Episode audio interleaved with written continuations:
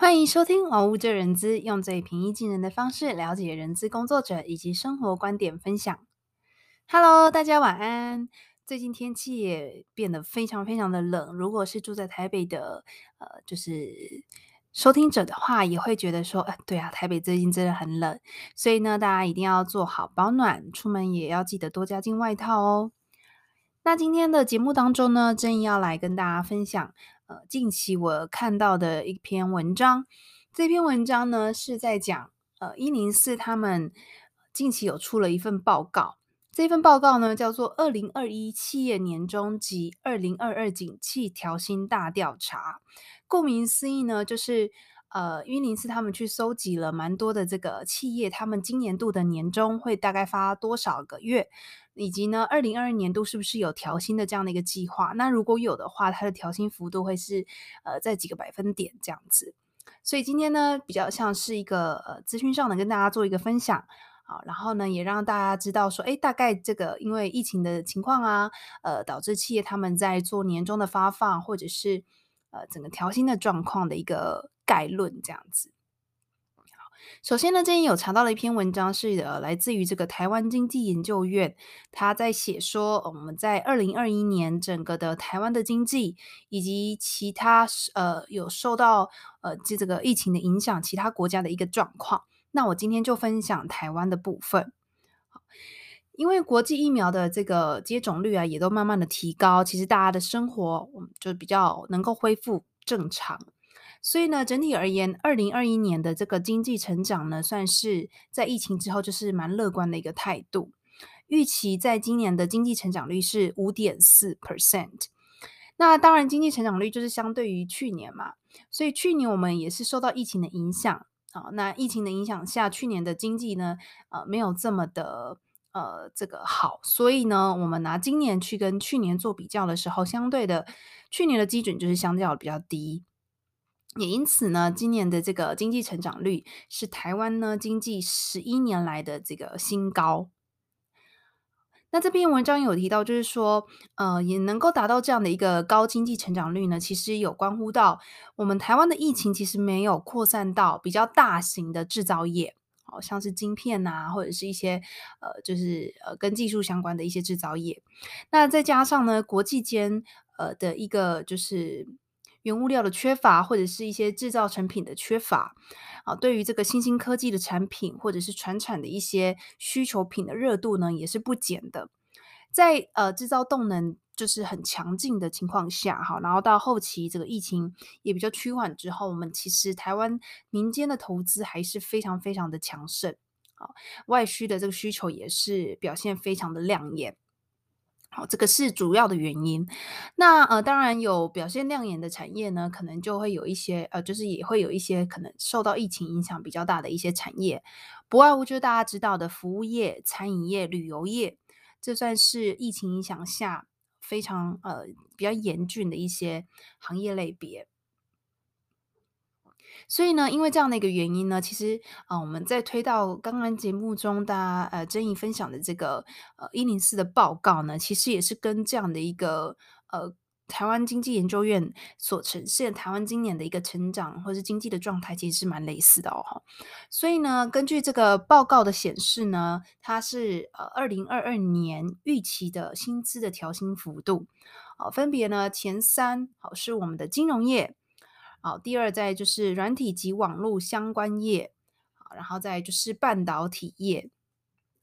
他们的这个调薪幅度呢，大概都可以到三点六趴左右哈。所以呢，呃，相反的，就是我们在看住宿餐饮业或是仓储运输辅助业、营建业，就只有二点六左右的调薪。那你可以大概看到，就是说，诶，在这个呃经济成长率的。其中也有包含像是半导体，就是所谓的制造业哈，也是出现在我们明年度调薪比例会比较高的这个产业类别。除此之外呢，大家也知道最近的一个蛮大的新闻啊，就是有提到是说，哎，军工教其实明年也会有调涨四趴的这样的一个一呃，就是调薪的事实。那这也是因为呃，要肯定就是在今年度啊，好，就是疫情的情况下，我们呃政府的一些人士也是相当的认真的去做防疫这件事情，所以是给我们军公教的一个同仁一个肯定啊，带领呢我们台湾去做一个调薪的动作。好，所以呢这个部分的话，算是大家都很乐见的哈。毕竟呢，这个呃政府的行业不是这么容易的去调整薪资。好，那也包括了明年度的这个基本工资调整到二五二五零每个月的月薪，以及时薪一百六十八元整，这些呢都是呃对于我们这种一般收入者哈，都是算是好的消息。好，那简短音乐后呢，我们继续回到节目当中。